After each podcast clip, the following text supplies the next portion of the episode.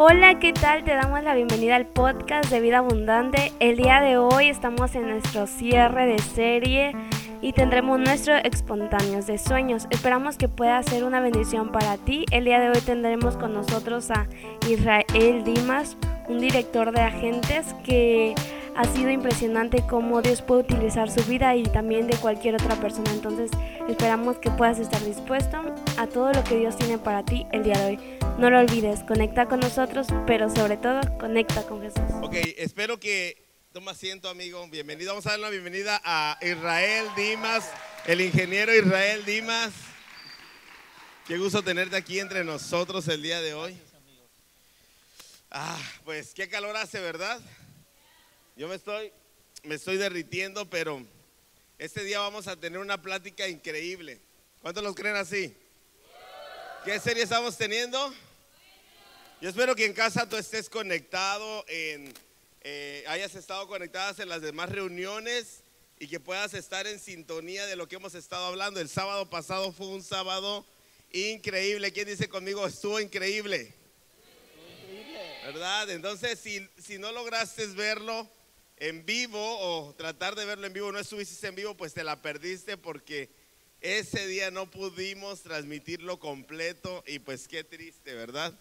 Entonces, estamos viendo series sueños y hoy nos toca, ¿qué nos toca hoy?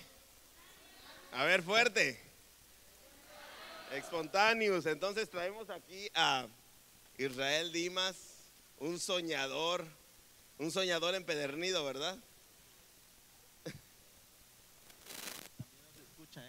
Ok, no se escucha Sí. también ese micrófono, Sí. si pueden, si pueden este, checarlo ahí. Ok. Pues antes de iniciar, eh, me gustaría que los que están en casa y tú si estás aquí en presencial también puedas este, meterte a la reunión, eh, copiar el link y compartirlo en redes sociales. Así que voy a dar un minuto para que puedas hacerlo. Métete a, a YouTube, Vida Abundante IDM y si estás en casa viendo este presencial, pues puedas este, compartir el link en tus redes sociales, Instagram o Facebook, para que más gente pueda ser bendecida a través de lo que Dios va a hablar eh, a través de la vida de Israel Dimas y de la plática que vamos a tener el día de hoy. ¿Cuántos quieren escuchar ya? ¿Cuántos? ¿Cuántos? ¿Cuántos ah, están emocionados? Yo estoy emocionado. Sí, tener a Israel es un privilegio, amigo. Pues muchas gracias, amigo Pastor Obed, por esta invitación que, que me hace a la Iglesia Vida Abundante. Gracias también a la pastora y amiga Yasmín. Por ahí te saludé hace ratos, creo que estás ahí atrás. A, a los pastores de esta iglesia que hoy nos hacen la invitación de poder compartir un tiempo con ustedes. Me dijeron que en Vida Abundante hay chicas, chicos y familias muy guapas y guapos, ¿es cierto? Sí. No me mentiste, amigo, es muy cierto.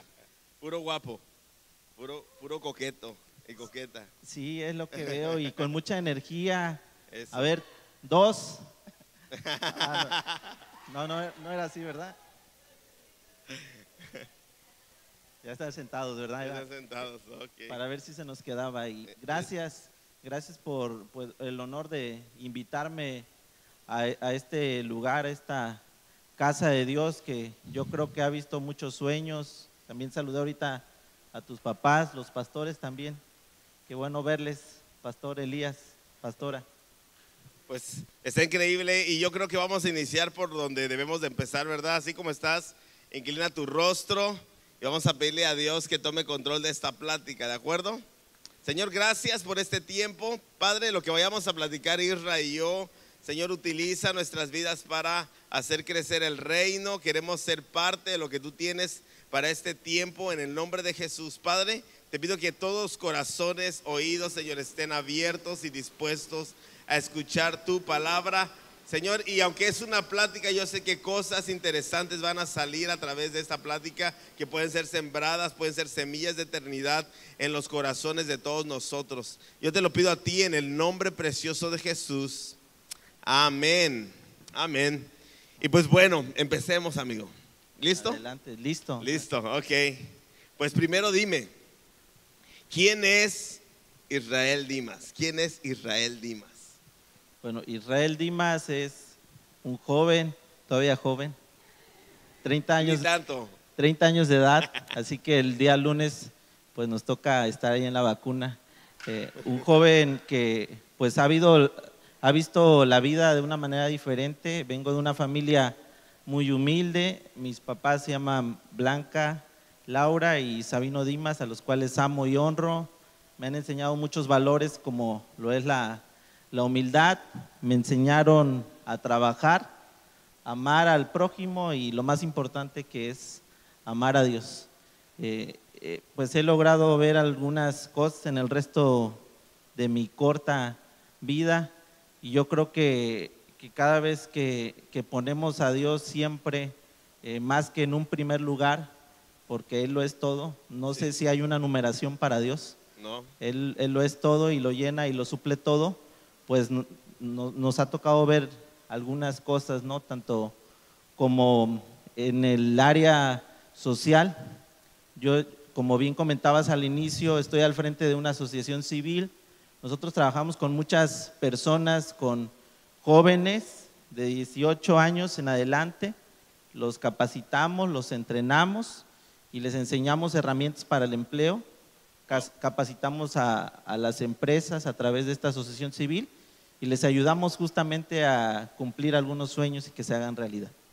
Wow, a tus 30 años ya tienes una empresa, un, una asociación civil que capacita empresas. Yo supongo que empresas que tomaron a lo mejor 40, 50, 50 años en constituirse y tú a tus 30 años ya estás capacitando a estas empresas. Sí, así es. Eh, pues prácticamente comenzamos porque yo creo que, que no hay sueños pequeños, comienzan muy chiquitos, ¿no? Dice la Biblia como un grano de mostaza y a lo mejor eh, entre esos negocios está la tiendita de la esquina, está el súper, pero también están empresas como comentas, muy grandes, Sí, claro. que ya tienen amplios personales, notarías públicas y, y bueno, ha sido un, un recorrido muy impresionante el poder contribuir para que otros se puedan capacitar. Eso es, eso es un reto porque ese es un, un dato que les comparto de, de, la economía que ingresa al país, el 97% es de las micro, de las pequeñas y medianas empresas. Wow. ¿Qué es esto? Desde la tiendita hasta grupo Pexico, Coca-Cola, bueno, ya son empresas internacionales, Sí, claro. pero empresas este, mexicanas son las que aportan la mayor economía al país. Wow, entonces, qué importante lo que haces, Isra. ¿A los cuántos años inicias este proceso de, de conformar esta asociación civil? Bueno, para eso quiero compartirles muy brevemente eh, una asociación civil. Todos tenemos la oportunidad de poder crearla. Inclusive aquí se reúnen cuatro soñadores que yo creo que han llevado ya varias sesiones, varios temas. Eh, se reúnen cuatro, cinco personas y dicen, vamos a hacer una asociación de jóvenes. Que es una asociación, es una agrupación, un conjunto de personas con un fin en común y la asociación está ahí. ¿Y qué van a hacer? Pues vamos a hacer actividades deportivas, recreativas, vamos a dar alimento a, a los pobres, a la gente necesitada, y, y, ya empiezas a hacer como que puntos específicos, ¿no?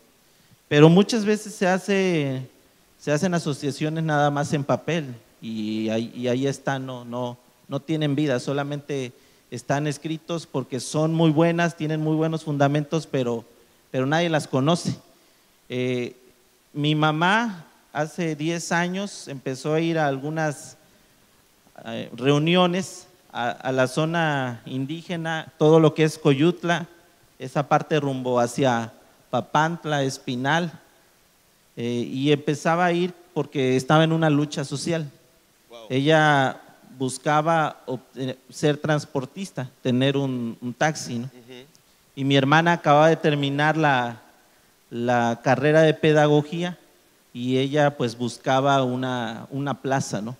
Entonces yo los vi luchar por dos años, estando yendo consecutivamente todos los domingos y de verdad que a veces era estresante porque pues mi mamá y hermana mujeres y llegaban hasta las 10, 11 de la noche, a veces se tardaban dos días porque me hablaban y decían, el líder nos dijo que nos fuéramos a Jalapa, Ciudad de México, y, y yo empecé a aborrecer las asociaciones civiles, eso es algo que muy pocos saben. Y la verdad es que uno tiene alguna noción de, de que dice, no es que esto yo nunca lo voy a, no, no piensas hacerlo, ¿no? y, y, pues, ¿qué creen que terminé construyendo una asociación civil? Entonces suena muy, muy irónico, pero Sí. más allá de construirlo es que cuando tú logras ver una necesidad, Dios te ha dado una capacidad para poder ir y ser una respuesta para muchos en la tierra. Wow. Si estás anotando, puedes anotar eso. Yo ahí ya está al tiro con su lapicero y con su libreta. Y esa es la verdad, las necesidades abren oportunidades para todos nosotros. Yo creo que las necesidades eh, am, son parte de lo que Dios permite para que sus sueños se establezcan en esta tierra, ¿no? Y gracias por soñar con esta asociación civil y por, por ayudar a tanta gente también. Me consta que lo estás haciendo y me gustaría que le brindemos un aplauso a, a Israel en este momento. A, a Dios, yo creo que es a Dios, ¿verdad? Ok, me gustaría hacerte esta siguiente pregunta. Y me voy a ir a, a tu niñez, ¿no? No quiero lágrimas. Ah, no es cierto. no, como tú quieras, si quieres llorar está bien. No es cierto. Este, cuando eras niño supongo que tenías sueños. Compártenos uno. Un sueño cuando tú eras niño. Sí, pues cuando iba en segundo de primaria, recuerdo que estudié en una primaria que se llama Miguel Alemán. Bueno, sin esos detalles, porque luego me gusta contar toda la historia, pero sé que hay un marcador ahí atrás y ya quedan 24 minutos, entonces hay que hacerlo muy rápido. Pero me tocó una maestra de, no sé si les ha tocado a ustedes, de las que trae la, la regla del 60 centímetros, ¿no? y que tú sabes si, si no entregas o si de repente estás echando relajo y te dicen, Rafael, guarda silencio. En el caso mío no era Rafael, era Israel, guarda silencio, porque yo era muy distraído y todavía lo sigo siendo. Entonces, me, mm, yo quería sacar el primer lugar, ese era mi sueño, ¿no? Ahí me visionaba, en segundo de primaria, el primer lugar, quería el diploma, quería pasar porque ese era un sueño y pasa el tiempo, todos los exámenes 10, ma- matadito un poco en la primaria, en la secundaria fue un caos mi vida. Por ahí llegó Cristo entre los 14 y 15 años. Eh, y en, ese, en esa ocasión recuerdo que mi, mi actitud como niño, pues era, le contestaba luego mucho a la maestra, porque podía tener los mejores conocimientos, ¿no? pero mi actitud no me ayudó. Wow. Y cuando se hizo la entrega, de, yo, yo logré, eh, sí obtuve primeros lugares, pero recuerdo que, que, que ya llegando a sexto, pues ya se hace el evento, el, el bailable, ¿verdad?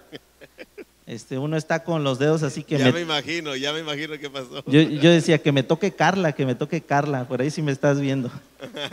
Y no me tocó Carla, ¿verdad? Pero ese no era, ese fue un sueño no cumplido.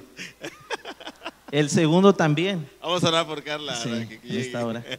El segundo también, eh, porque mi maestra me dijo, tienes el primer lugar, pero no te lo voy a entregar porque Wow. tu actitud no te ha ayudado todo este tiempo. Wow. Y eso, pues me, me marcó un poco la vida. Recuerdo que, que empiezan a hacer primer lugar, segundo lugar, y yo estaba con mi familia muy entusiasmado porque quería escuchar Dimas Medina, Edgar Israel. Y no me lo entregó, ¿no? Se lo dio a otro compañero. Wow. Entonces es algo que, que no logré alcanzar. Más adelante te voy a terminar, te voy a contar eh, 20 años después qué es lo que pasa, o 18 años después qué es lo que sucede, porque a esa maestra se llama Consuelo también, ya la perdoné, maestra, usted lo sabe. Eh, la- me la encontré, la saludé y me dijo que me quería mucho. A lo mejor ya se le olvidó mi historia, hizo, ¿eh? pero también hay sueños que no se cumplen. Sí, importante. Pero y mencionas algo importante. Eras un niño, Sí, te aplicaste para, para lograr ese sueño que, que tenías. pero tú dijiste algo importante, mi actitud no me ayudó, lo reconociste. Así es. Entonces yo creo que eso se lo analizas ya a, a, a esta edad, ¿no? Pero yo creo que de niño recibiste tu lección, de que los sueños se cumplen también, pero necesitamos tener buena actitud ante, ante la circunstancia, ¿no? Claro. Y eso, pues eso es muy vital, ¿no? Eh, yo veo aquí muchos niños y de repente cuando comienzo a hablar a veces siento que le hablo a grandes, pero yo creo que hoy le estoy hablando al futuro de una ciudad. Yeah. Hoy le estoy hablando al futuro de la iglesia. Hoy estamos hablando al futuro de la iglesia. Y seguramente si realizara un ejercicio y me pusiera a preguntar uno por uno de los que se encuentran aquí en esta reunión al niño de rojo, ¿cómo te llamas, amigo? Sí, tú. Domingo. Domingo. ¿Qué te gustaría hacer cuando, cuando estés más grande? Doctor, abogado, maestro. ¿Abogado? Hoy vamos a aplaudirle porque aquí está el próximo abogado que va a llevar los temas legales de, de una iglesia, de una empresa y de una nación, ¿por qué no? Y muchas veces pues nos han truncado y el enemigo potencial de nuestros sueños a veces está en casa y lamentablemente se llaman familia. Cierto, cierto, wow, qué, qué increíble es esto que, que nos dices y gracias por animar a la, a la niñez, a la juventud a través de tu posición. Creo que, creo que lo vas a hacer más intencionalmente y, y lo hemos podido mirar también a través de esos procesos que has llevado. No, no solamente Agentes MX, sino que te metiste en una bronca bien grande hace unos días, hace unos meses, ¿verdad? Sí, sí. Este, un proyecto político. Claro. Ok. Wow. Este.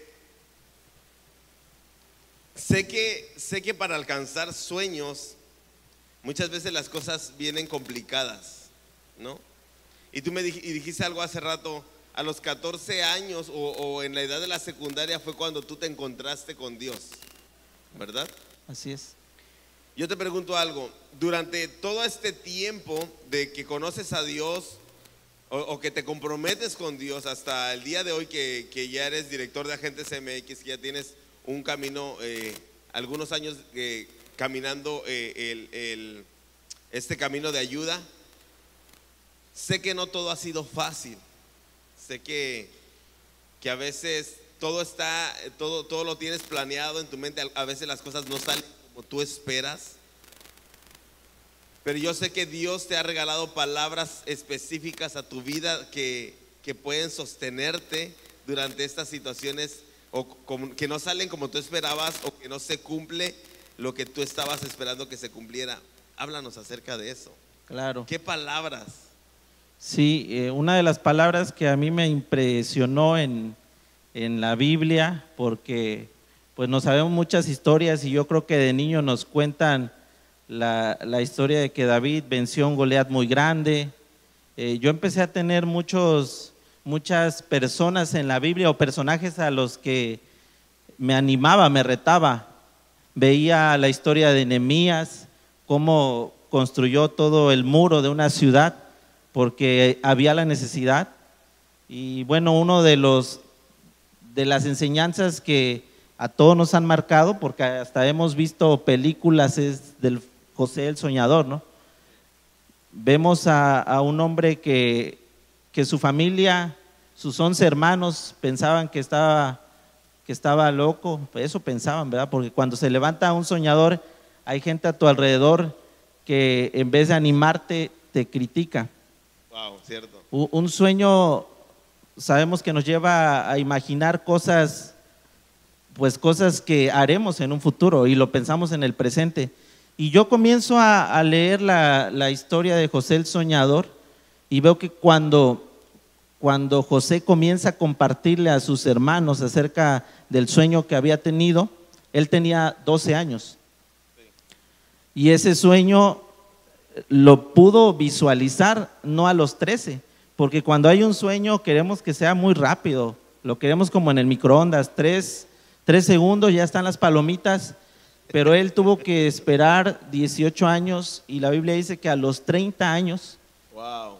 él llegó hacia un lugar de, de honra, porque fue el segundo gobernante de Egipto, Y yo me ponía a pensar esto, digo, no es así un tema como que de, de, de revelación y demás, pero digo, ¿por qué una túnica de colores? Habían varios colores, ¿no?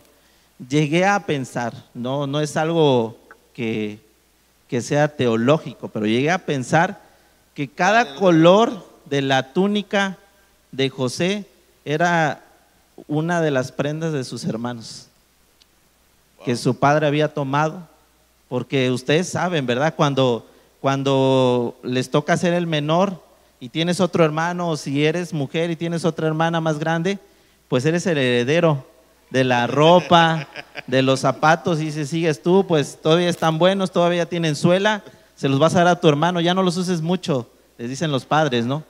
Entonces eh, me impresionaba mucho eso en la Biblia y después me voy a los evangelios y hay una ocasión donde, donde Jesús eh, se le acerca a una persona que estaba enferma. Esto está, si ustedes traen Biblia, en el libro de Marcos 9:23. Y, y es donde yo me preguntaba, ¿cómo hacemos que nuestros sueños sean realidad? Y Jesús dice lo siguiente, Buenísimo. si puedes creer, Jesús le dijo, si puedes creer, al que cree todo le es, ¿me ayuda? Posible, posible, Al que cree todo le es. posible. Entonces, eso marcó mucho mi vida y a pesar de que las circunstancias económicas de mi familia no permitían que yo terminara una carrera profesional, porque mi, mi papá es pintor automotriz y él, y bueno, todo padre que tiene un oficio quiere que su hijo es- sea lo mismo, ¿no? Si es carpintero, si es herrero, toda persona cercana a ti quiere que seas, que seas algo muy similar, ¿no? Entonces él quería que yo fuera pintor automotriz. Y, y recuerdo que veía de muy lejos la oficina de su jefe, que en paz descanse, y yo le decía, papá, me gusta la pintura, pero yo un día quiero ser empresario. Y la sociedad me decía que no se podía, ¿no? Pero la Biblia me decía que al que cree todo le es posible. Wow.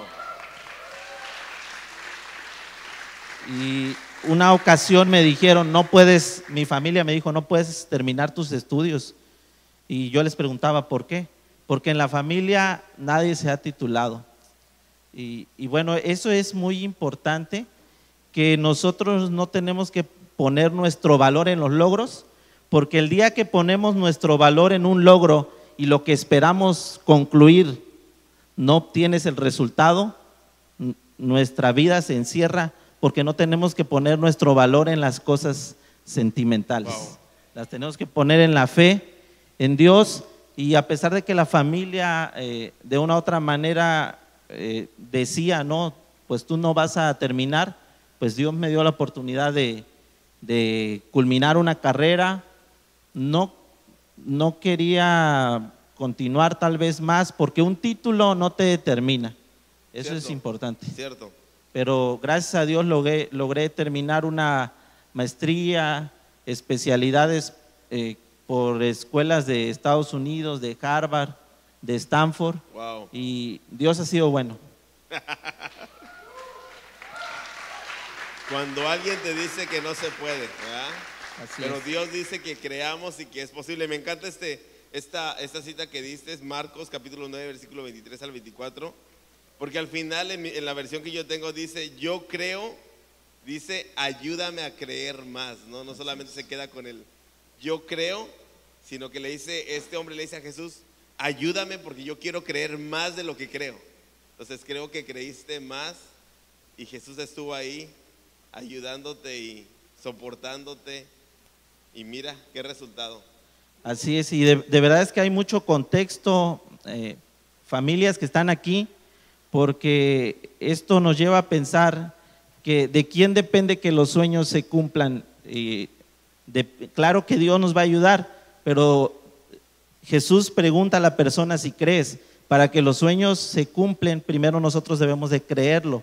Si nosotros no creemos que un sueño se puede lograr, el que sea, sea familiar, sea eh, de libertad, sea de, de lograr algo aquí en esta tierra, primero tienes que creerlo. No hay otro paso si tú no puedes creer, porque vuelvo a repetir, al que cree, Todo le es posible. todo le es posible. Así es.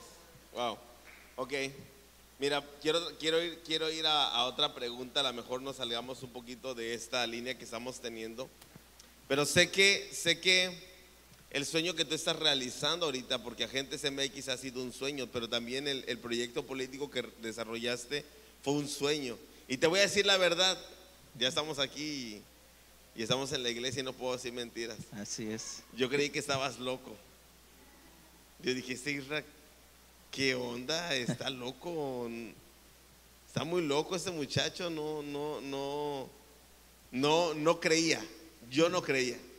Pero al ver cómo Dios te, te, te movió, cómo te respaldó, y creo que la palabra que, que y soy tu amigo, ¿verdad? en vez de que dijera, sí, creo que Israel iba a lograr, este, yo no creía, yo decía, este, es demasiado, porque a veces vemos las cosas con la venda, ¿no? Que, que el mundo quiere ponernos en, en, en frente de nosotros. Pero bueno, mi pregunta es esta.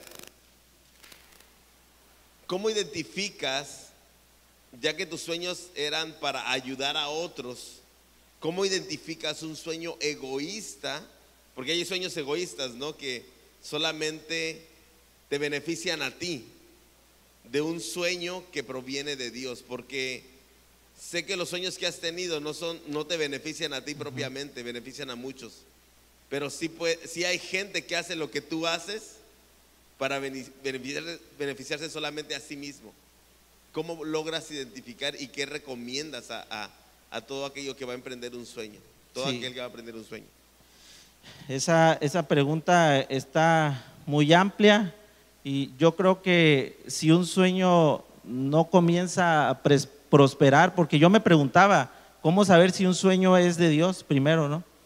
Si no prospera, no es de Dios. Y hay otra porción en la escritura que da una respuesta en Marcos 4, versículo 30 al 32, y dice lo siguiente, decía también, eh, ¿A qué haremos semejante el reino de Dios o con qué parábola lo compararemos?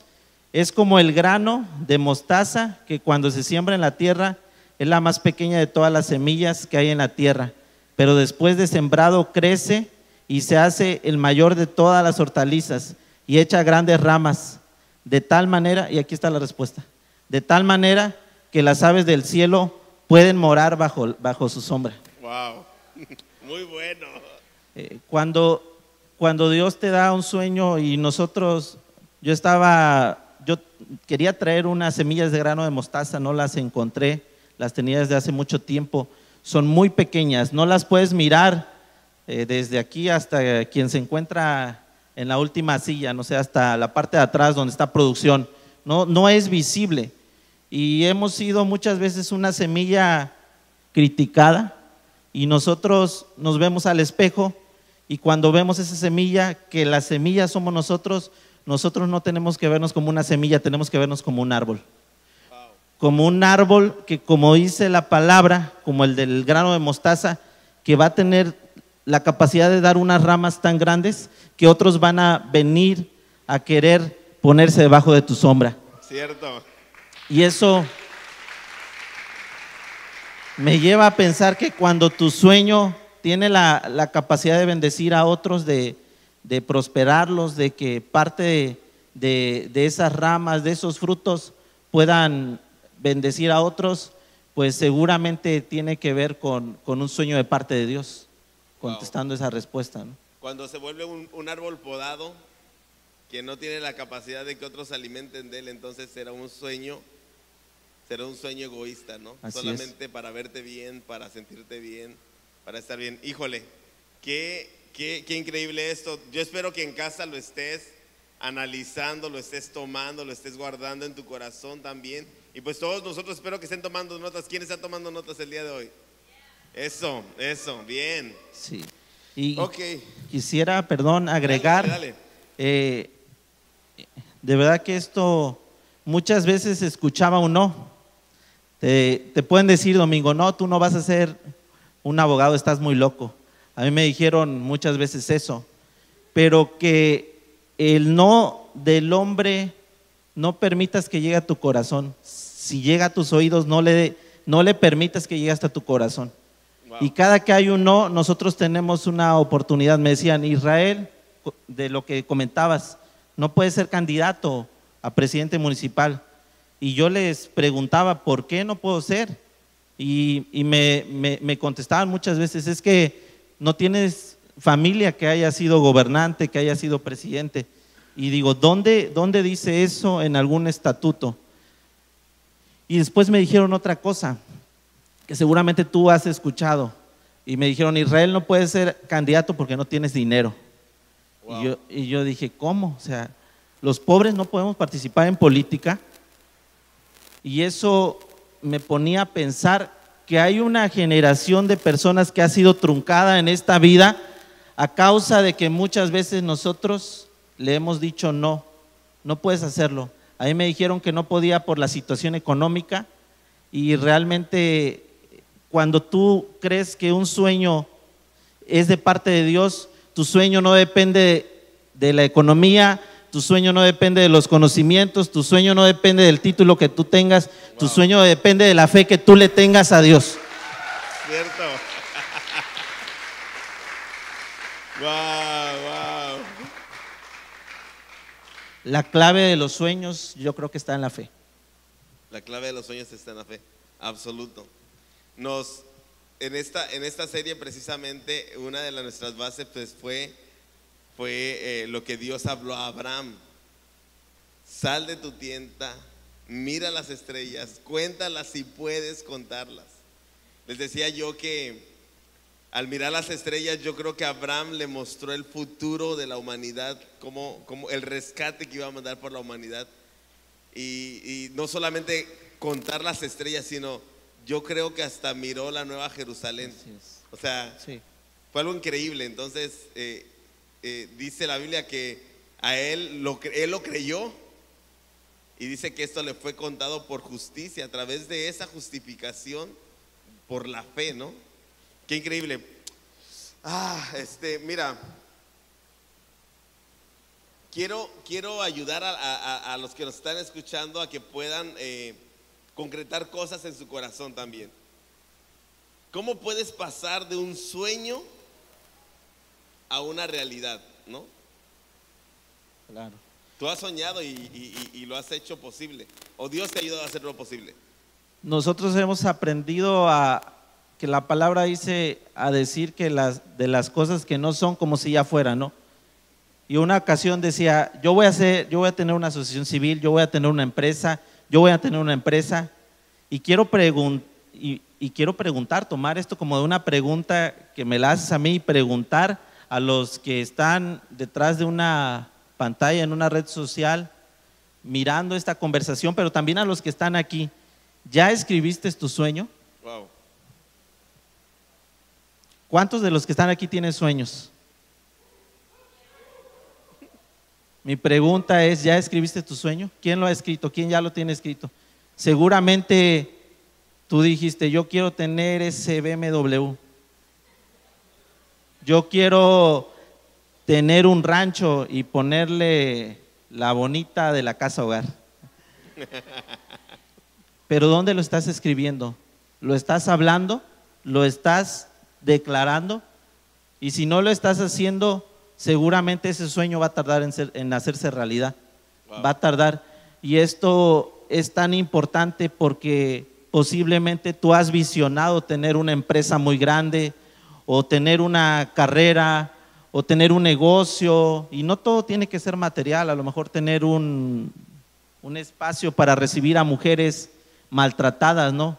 Y, y la gente te dice, ¿cómo? O sea, si tú no sabes nada de eso, pero ya lo dibujaste, yo lo que estaría haciendo es traerlo tal vez en mi cartera, traerlo en una parte en la Biblia donde yo lo esté viendo y donde me esté recordando, porque nosotros tenemos que aprender a, a decir las cosas que no son como. Si fuera. Es importante que comencemos a hablar a nuestros sueños y muchas veces tenemos temor. Sí. tenemos temor, pero realmente nadie, y esto te lo puedo decir porque lo he visto, quisiera que, que pudiésemos charlar un poco más, eh, nadie va a venir a trabajar por tus sueños, nadie. Nadie va a venir a decirte, Dulce, a ver, préstame tus zapatos, yo voy a hacer que tus sueños se construyan. los sueños dependen de que nosotros podamos creer que las cosas pueden suceder. Cierto. Y he visto muchas cosas realidad, realidades en mi vida. Cuando era muy pequeño, cuando tenía 10 años, todos mis compañeros llegaban a la cancha con una bicicleta muy nueva. Y yo decía, pues yo no tengo una bicicleta muy nueva, la bicicleta que tengo estaba muy oxidada y para, para que se reluciera un poquito más, les, les comenté que mi papá era qué, o es, pintor automotriz, así que yo la lijé, la pinté, le, le quité ese asiento de montaña muy grande, de esos de los que dices, ah, este parece de los 80. Eran los 99, los 2000, 2003, no recuerdo bien. Pero todos mis compañeros llegaban con sus bici- bicicletas muy nuevas, ¿no? Y, y a mí me gustaba mucho la bicicleta. Años después, hace cuatro años, eh, tú, tú me apoyaste, me apoyaron. Hicimos una rodada de, de ciclismo y participaron más de 150 personas. Nos dieron la oportunidad de presentar este proyecto en, en el área de comunicación de gobierno del Estado, donde difícilmente puede estar alguien de la sociedad. El sueño que Dios nos ha dado a nosotros, nosotros los que somos hijos de Dios, un impío seguramente va, va a lograr algo, pero no va a glorificar a Dios. Wow. Y, y el sueño que Dios nos ha dado a nosotros tiene que glorificar a Dios, porque no hacemos las cosas nosotros para beneficio de nosotros, lo hacemos porque queremos que Dios se glorifique en esta sociedad, porque queremos que las cosas cambien y las cosas no van a cambiar, las cosas no van a suceder si tú y yo no damos un paso de fe y tenemos que, tenemos que hacerlo. Es muy bonito, disculpa que me pare. No, dale, dale. Es muy bonito escuchar la palabra de Dios en este lugar, me encanta. La verdad es que yo le he dicho mucho a, a sus pastores que me agrada la adoración de este lugar porque creo que aquí hay ángeles que le están hablando a Dios.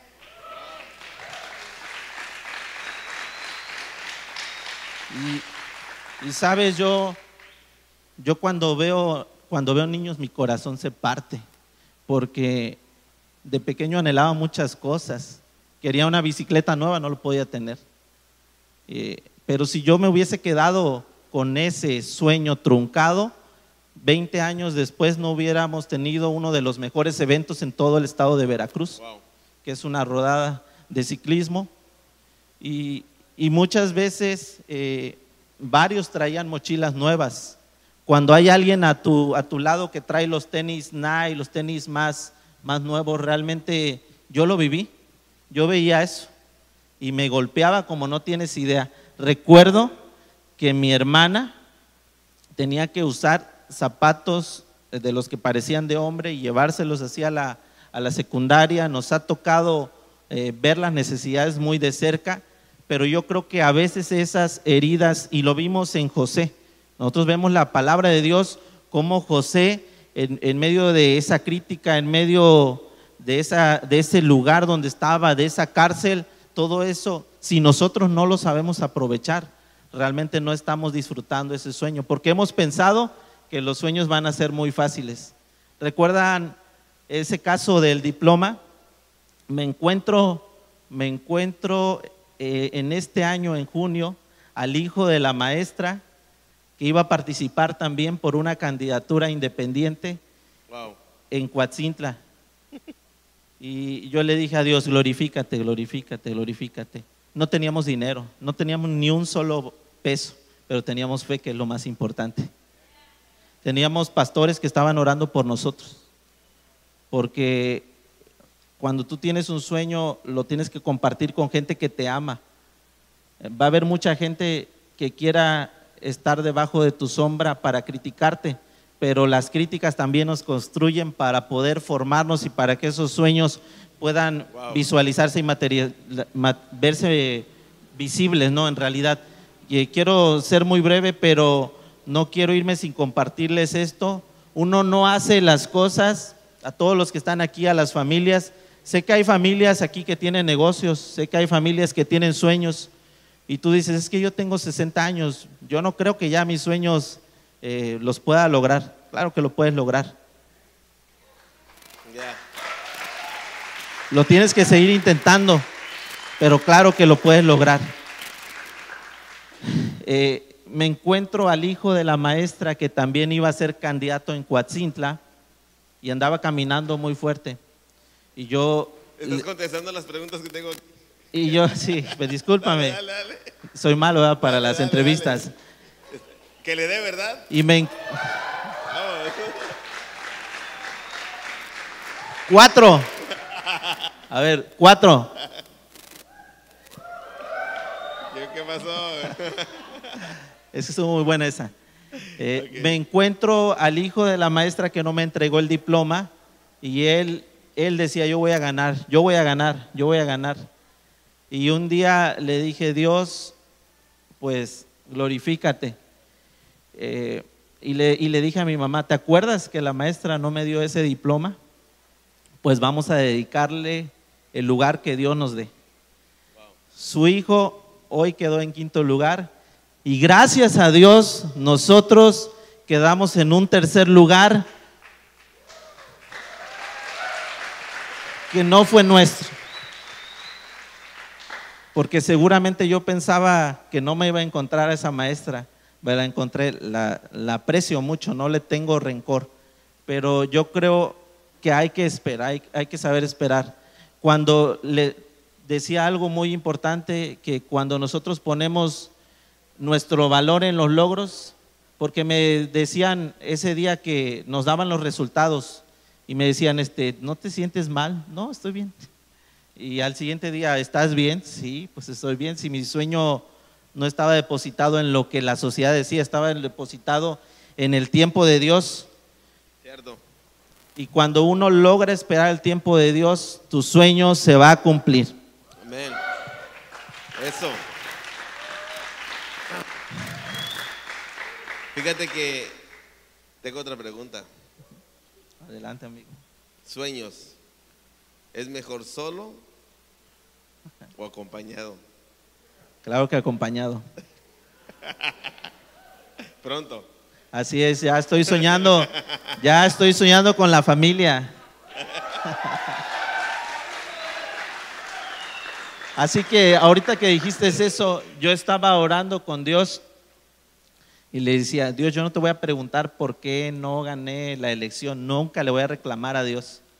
Pero estaba orando y Dios me dijo, antes de darte un gobierno en una tierra, primero te voy a dar una familia. Eso.